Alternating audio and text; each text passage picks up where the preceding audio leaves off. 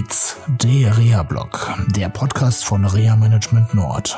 Mit Tipps und Ideen aus dem Leben eines Reha-Managers. Für Unfallopfer, Rechtsanwältinnen und Rechtsanwälte, Versicherungen und Interessierte.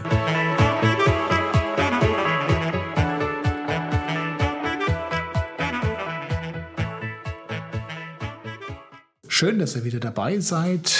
Und ähm, heute geht es um, ich sage mal, wirklich ein Thema, was mich seit Monaten, wenn nicht sogar Jahren beschäftigt und was mich ehrlich gesagt aufregt. Also ich kriege da wirklich immer schlechte Laune bei. Es geht mal wieder um das Thema Standard Reha und ähm, ich habe gerade einen Klienten, der vor einigen Jahren einen Unfall erlitten hat. Als Reha-Manager hat man halt mit solchen Leuten zu tun und der eine Schmerz- und Schlafproblematik hat.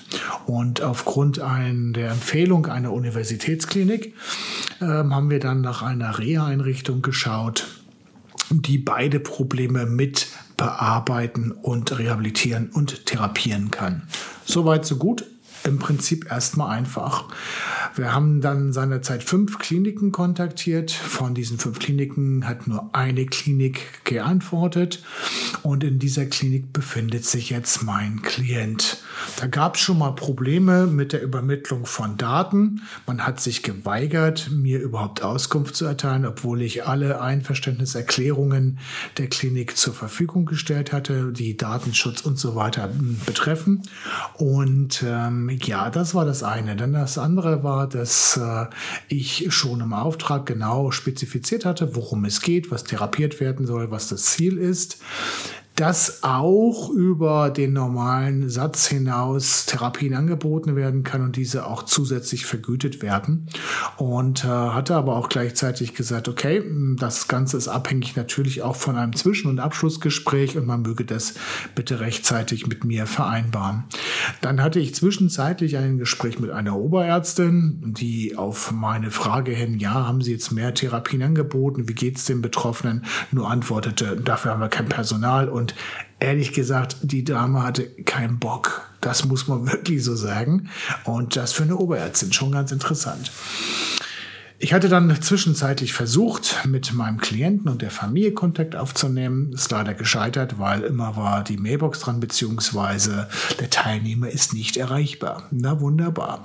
Gut, jetzt zwei Tage vor Ende der Maßnahme habe ich endlich jemanden aus der Familie an die Strippe bekommen und äh, das Telefonat hat mich ehrlich gesagt umgehauen die Reha wäre, äh, um das freundlich zu sagen, sehr schlecht. Keines der in Auftrag gegebenen Problemlösungen äh, ist angegangen worden. Im Gegenteil, der Betroffene fühlt sich dort alleingelassen und so weiter. Meine Frage war natürlich, warum meldet ihr euch nicht? Warum sagt ihr nicht Bescheid? Weil dann kann ich eingreifen, dann kann man eine Reha-Maßnahme äh, ja, beenden, vorzeitig abbrechen. Wo ist das Problem? Ja, man wäre darüber weggekommen. Okay, das kann ich verstehen, äh, dass man darüber wegkommt, aber wenn mein Familienangehöriger in einer Einrichtung ist, die ihm nicht gut tut oder nicht letztendlich das, ja, matcht, praktisch löst, was eigentlich ähm, ja, als Problem da ist, dann muss ich doch mal reagieren. Ich bin erreichbar, kein Thema. Ähm, wir konnten das dann im Telefonat lösen und äh, ja, diese Reha-Klinik hat natürlich kein Abschlussgespräch terminiert, obwohl mehreren Anfragen meinerseits erfolgten. Telefonisch ist in der Reha-Klinik kaum jemand zu erreichen. Also alles ein sehr komisches Ding. Wenn du betroffen bist oder du bist Angehörige, Angehöriger eines Unfallopfers, das in einer entsprechenden Reha-Einrichtung ist und das ist eine Maßnahme, die nicht zum Ziel führt, die nicht weitergeht. Und das höre ich immer wieder. Ja, und es sind immer wieder die gleichen Kliniken, komischerweise, wo die Leute teilweise von der Rentenversicherung reingesteckt werden, aber auch von Berufsgenossenschaften oder wie auch immer. Ähm, dann fang doch an, mal was zu machen. Ruf, wenn du begehlich oder über einen Reha-Dienstleister begleitet wirst, einfach mal Reha-Manager, Reha-Managerin an. Wer tätig? Du musst die Sache da nicht absitzen. Da geht es auch nicht um Mitwirkung, sondern Mitwirkung bedeutet auch zu sagen, wenn etwas nicht klappt und wenn die Probleme nicht gelöst und angegangen werden. Ähm, ja, wie geht es jetzt weiter? Da ist jetzt viel Zeit, viel Geld und sonstiges ge geflossen und in die falsche Richtung. Und ähm, das ist natürlich sehr, sehr unbefriedigend, weil das Unfallopfer jetzt nicht weitergekommen ist.